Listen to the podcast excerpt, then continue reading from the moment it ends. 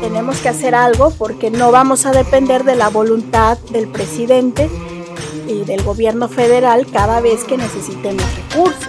Mi nombre es Carlos Altamirano y te voy a platicar por qué hice este podcast, cuál es mi motivación detrás de todo esto. Desde que tengo memoria me apasiona la política y siento una impotencia al ver a políticos corruptos y malos gobiernos sexenio tras sexenio. Como joven, sé que no soy el único y por eso quiero hacer la diferencia con ustedes, inspirando y siendo parte de esa juventud de líderes informados, empáticos y sin miedo a involucrarse al cambio de México. En esta primera temporada les voy a compartir mis entrevistas con figuras importantes que demuestran día tras día que ese cambio sí es posible, existe y que ya no somos la mayoría silenciosa. En el capítulo de hoy me acompaña la única mujer senadora del estado de Nuevo León, Indira Kempis Martínez de Movimiento Ciudadano, donde hablamos acerca de la paridad de género, los alarmantes niveles de contaminación en Monterrey y el problema que es el federalismo ahorita en México. Ahora, ¿por qué es relevante el tema del federalismo? En abril, los gobernadores de Tamaulipas, Nuevo León, Jalisco y Coahuila le exigieron a AMLO la renegociación del pacto fiscal, después de denunciar que los estados con mayor recolección de impuestos no estaban siendo justamente retribuidos por el gobierno federal. Se estima que del peso que Nuevo León manda a la federación, este recibe a cambio menos de 30 centavos. De acuerdo a Animal Político, este domingo 14 de junio, los gobernadores del PAN se juntaron en Dolores Hidalgo para hablar, entre otros temas, sobre la renegociación del pacto fiscal. Sabemos que una de las mayores problemáticas de Nuevo León en el momento es su contaminación en la zona metropolitana de Monterrey. Según un, informe del Congreso de Nuevo León, se estima que hay 5.200 muertes al año a causa de la mala, mala calidad del aire. Es bien sabido que has llevado tu máscara de aire al pleno de, del Senado. ¿Nos puedes platicar acerca pues, de tus iniciativas de ley al respecto? Sí, de hecho siempre la traigo conmigo en, la bolsa. Ahorita se las enseño, ya después de todo esto. Em, claro, yo hablando del, urbanismo y de cómo el, el, diseño territorial se incide en el comportamiento, parte de las claves de por qué estamos como estamos tiene mucho que ver con los usos de suelo, con las pedreras que están donde no deberían estar, con el uso excesivo de los automóviles, con esta mala calidad de gasolina que ya tenemos comprobado que así es, con las emisiones de azufre de la refinería de Cadereyta y se va haciendo una un engomado, un rompecabezas de muchas piezas en un tema muy complejo multifactorial. Otro ejemplo este, para ponerles, tenemos un déficit de áreas verdes. La Organización Mundial de la Salud recomienda 6 metros cuadrados de área verde por habitante. Nosotros nada más tenemos 2.6. Entonces, para que vean que esto de la contaminación no es nuevo, ha sido una advertencia desde hace décadas. Yo lo he repetido lamentablemente a los locos que hace tiempo empezamos a trabajar arduamente en este tema. Siempre nos decían que éramos unos exagerados y miren, la exageración hoy tiene brotes por todas partes al punto tal de que está siendo mortal. Yo le llamo veneno, ni siquiera le llamo aire. Y eso para mí es muy grave. ¿Qué he estado haciendo? Eh, no solamente en mis iniciativas, sino en puntos de acuerdo, en exhortos, en todos los mecanismos legales que tengamos a la mano, no solamente legales en la parte en materia legislativa, sino también en la gestión interinstitucional para que nos coordinemos y entonces podamos hacer trabajo en colectivo y en común, sociedad civil, iniciativa privada y diferentes niveles de gobierno.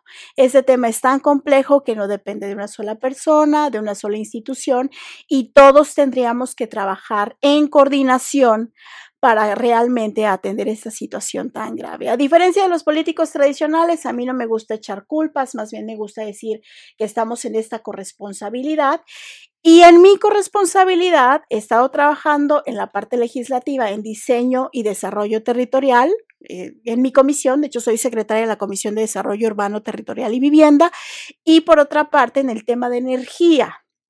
Porque la energía me parece un factor clave. Nosotros podemos tener áreas verdes, cambiar el diseño, de la ciudad tener menos automóviles o menos uso del automóvil, bajarle al azufre de la refinería, etc. Desplazar o reubicar eh, pedreras, lo que ustedes quieran. Pero, pero si nuestras fuentes de energía siguen siendo las mismas, esto se va a reducir, pero al mínimo. Entonces, en este momento estoy trabajando fuertemente en, la parte de energéticos, energías renovables.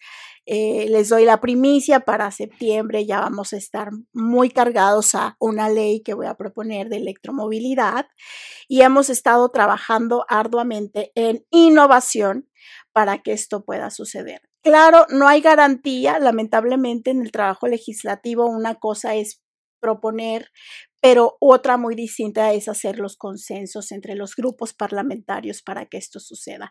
Entonces, estoy echando mano de académicos, de académicas, de científicos, de, eh, otras organizaciones de la sociedad civil, incluso organismos internacionales, para que podamos sensibilizarnos de que si no cambiamos esto, probablemente tengamos, como en su momento Ciudad de México, tantas contingencias ambientales, tan poca prevención, tan poca reacción, que vamos a hacer un efecto migratorio y los efectos migratorios para una sociedad que vive de sus recursos humanos porque es empresarial y es un núcleo de la economía mexicana y, de Nuevo León, la zona metropolitana donde vive el 80% de la población.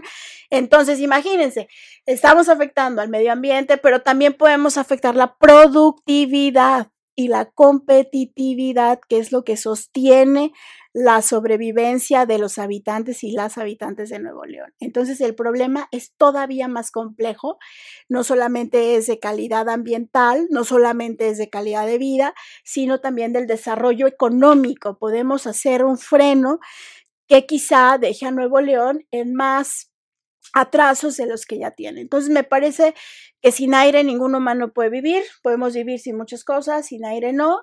Y para mí la máscara ha sido esa parte de la sensibilización, porque entonces me subo a tribuna con mi máscara, voy a la comisión con mi máscara para recordarle a todo mundo, una, que es el, el problema es tan grave que tenemos que utilizar hasta tecnología para poder respirar bien, pero dos, que es la más importante no todas las personas tienen hoy acceso a esto. Imagínense quienes hoy viven cerca de una pedrera, por ejemplo, quiénes son la clase trabajadora. Y bueno, ¿y ¿cuánto no te gastas en medicinas, en, en respiradores, en... Es más, ¿cuánto no te gastas en paracetamol? Porque te duele la cabeza, porque estás respirando mal o estás respirando esta calidad del aire eh, mala. Entonces sí, parte de mi esfuerzo de trabajo no solamente es legislativo en estas iniciativas que me parecen clave y necesitan consensos, obviamente, y, pero la otra parte que también me interesa mucho es la sensibilización y la, la autoeducación. Y una tercera, en un triángulo perfecto, desde mi punto de vista, es el trabajo interinstitucional de coordinación para que cada quien haga lo que le toca. Ahorita hay un gran conflicto en el tema del federalismo y de qué tanto los estados aportan a la parte federal y viceversa, lo federal a cada estado. El punto crítico en Nuevo León sí lo es porque por muchos años esto ha sido así, sin embargo, en la última negociación para e, esas etiquetas, resulta que se rompieron los acuerdos. A Nuevo León nunca le había importado, pues, finalmente es lo que es legal, es lo así así tiene que ser y ya nada más, bueno, necesito dinero para el metro, necesito dinero para esto y, y de esa forma se regresa entre comillas. Pero, ¿qué es lo que pasó? Hubo una fractura en la negociación en este nuevo gobierno federal y, con el, el, gobernador. Entonces, el conflicto se vuelve, se agrava porque esto que se venía a, regresar en proyectos resulta que ya no es así que hay, hay, hay, una rispidez y pasaron varias semanas entre que sí, que no, y ya no vamos a tener dinero para acabar, por ejemplo, la línea 3 del metro. Entonces el tema ya es crítico porque no solamente los actores políticos, sino los actores empresariales, la misma sociedad dice, nos parece injusto.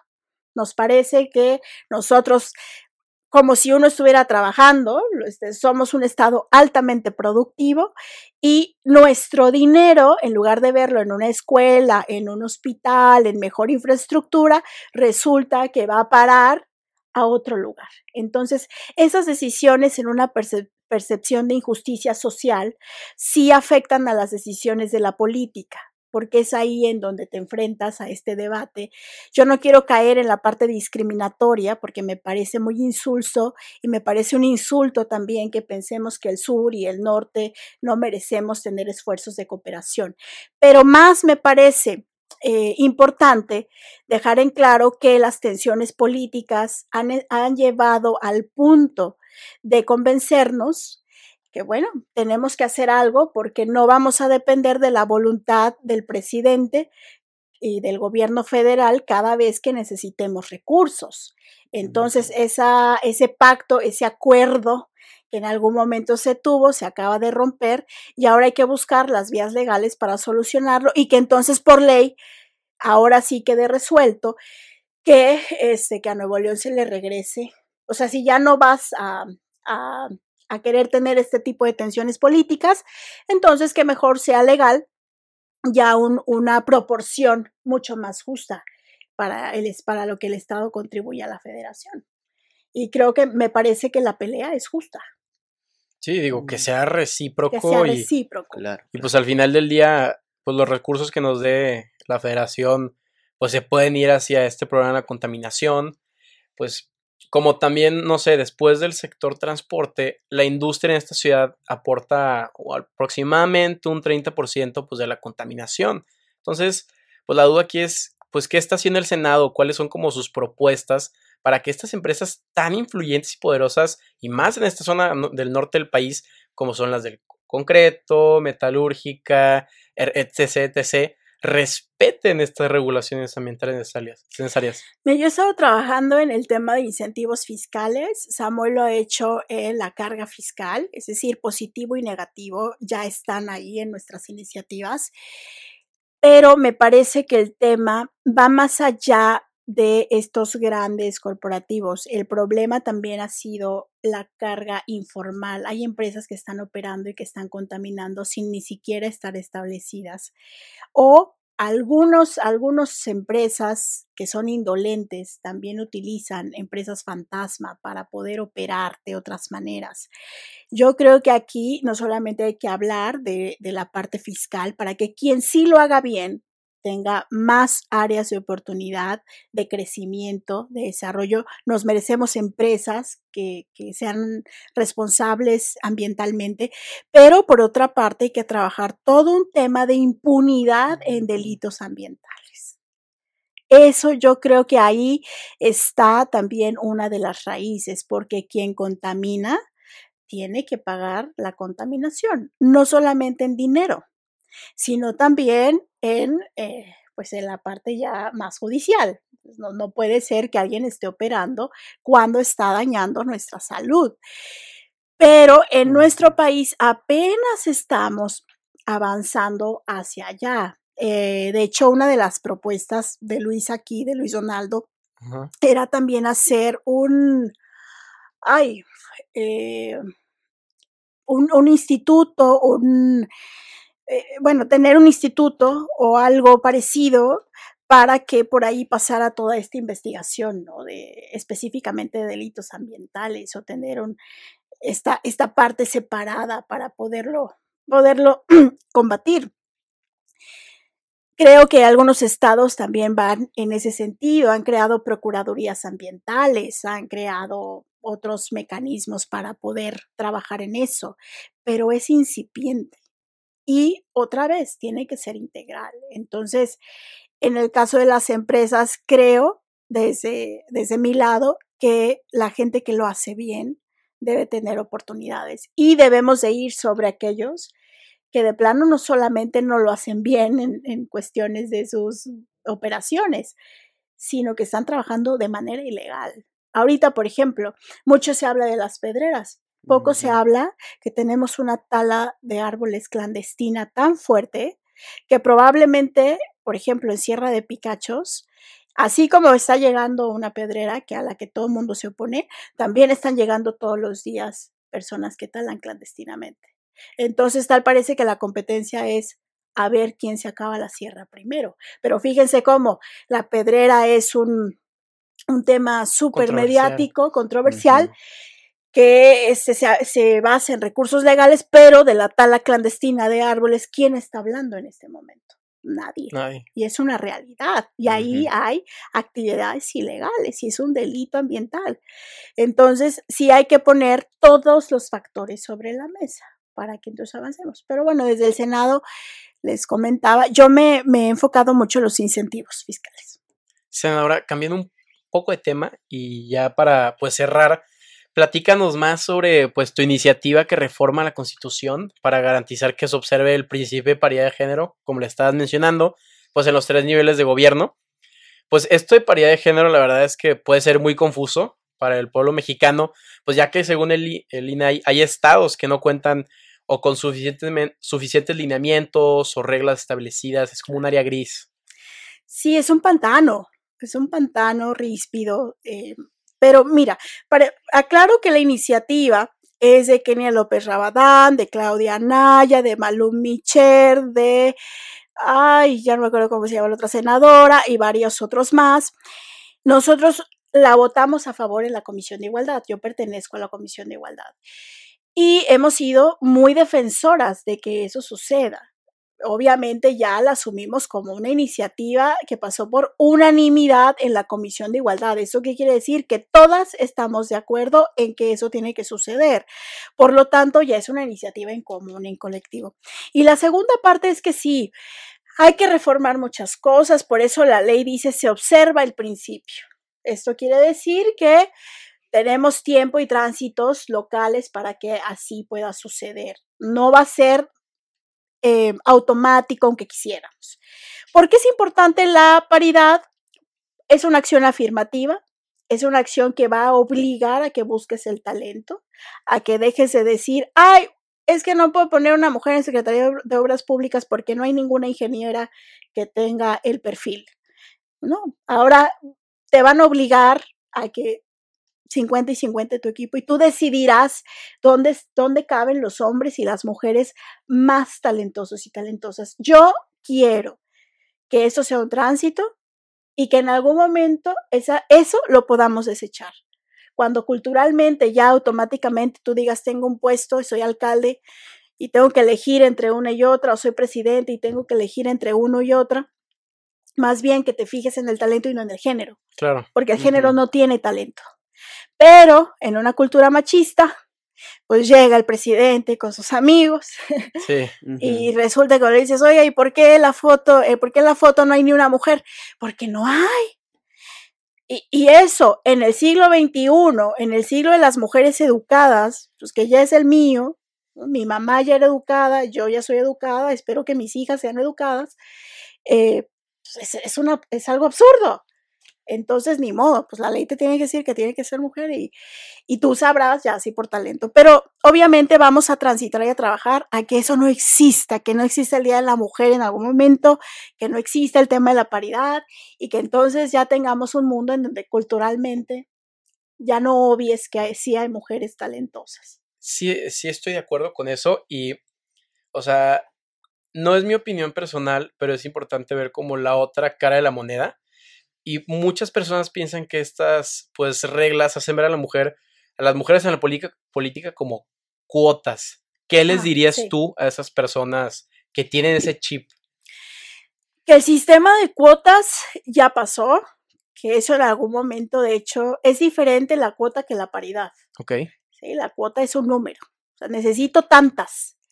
Y ahora sí, pues pues ahora es un número, tú, tú vas buscando un número, pero la paridad es 50-50. Entonces, ahí sí ya te tienes que ir a la parte de los talentos. Obviamente también es perfectible. ¿eh? Así como está la iniciativa, hay que hacer todavía este, más observaciones en el tiempo. A lo mejor no ahora, pero en el tiempo también. Porque el objetivo, al menos desde mi visión, es que en algún momento ya no lo, ya no lo pongas por ley, porque ya es culturalmente. Cuando ya sea, entonces la abrogamos y ya hay que no exista la ley, ¿no? Claro. Pero en este momento sí creo que, es muy importante y además dice eso, se observará el principio. Eso quiere decir que pues, también si estamos en una comunidad donde probablemente haya una población, no sé, el perfil necesite tener un título y la población de los hombres pues sea mayor en título, pues así será. Es decir, no se trata de quitarle a los hombres o quitarle a las mujeres, se trata de ponerlos en igualdad de circunstancias. Nada más. Ese piso parejo hoy no existe por, de forma voluntaria y cuando no existe de forma voluntaria es como el tema de la basura. ¿Qué más quisiéramos que nadie tirara basura en la calle y que luego llegue al mar? Pero si la gente indiscriminadamente lo sigue haciendo, la ley tiene que intervenir porque entonces eso no puede seguir pasando así. Y es lo mismo en este caso. No quiere decir que va a ser así toda la vida, pero debemos de acabar con el voluntarismo. En este momento sí, porque la situación es grave. ¿Y qué es lo que va pasando? Y pasa también en las empresas. Yo por eso trabajo más el tema de equidad salarial dentro de todo lo que es el conglomerado de temas de mujeres, porque eh, igual, ¿no? En, las empresas a veces por, por tener una tendencia a tener hijos, no te dan un puesto. Que en algún momento te vas a ir o en algún momento vas a tener una cuarentena y ya no voy a poder contar contigo. Ese tipo de decisiones no se expresan con facilidad, pero existen. Entonces, igual, alguien puede pensar, no, ¿para qué le doy una candidatura? ¿Para qué abra un espacio? Si sé si se va a casar y luego no va a tener tiempo. Ya no vivimos en ese siglo, ya no. Y como ya no vivimos en ese siglo y hay que acabar con el voluntarismo político o la decisión discrecional, entonces vamos hacia un rumbo en donde el talento no tenga género, pero en ese momento es importante poner nada más el piso parejo. Ok. Por esto mismo agradecemos a la senadora Indira Kempis Martínez, la senadora, por luchar a favor de los nuevolienses en el Senado y la Federación, abogado por causas como el medio ambiente, los derechos de las mujeres, entre otros temas progresistas. Senadora, muchísimas gracias por esa entrevista. Le deseamos lo mejor siempre. Muchísimas gracias, y escúchenlos. Muchas gracias por escuchar este segundo capítulo. Síguenos en redes sociales con el nombre arroba maciosare político y la próxima semana hablaremos con el exalcalde de Monterrey, Felipe Jesús Cantú. No te lo pierdas.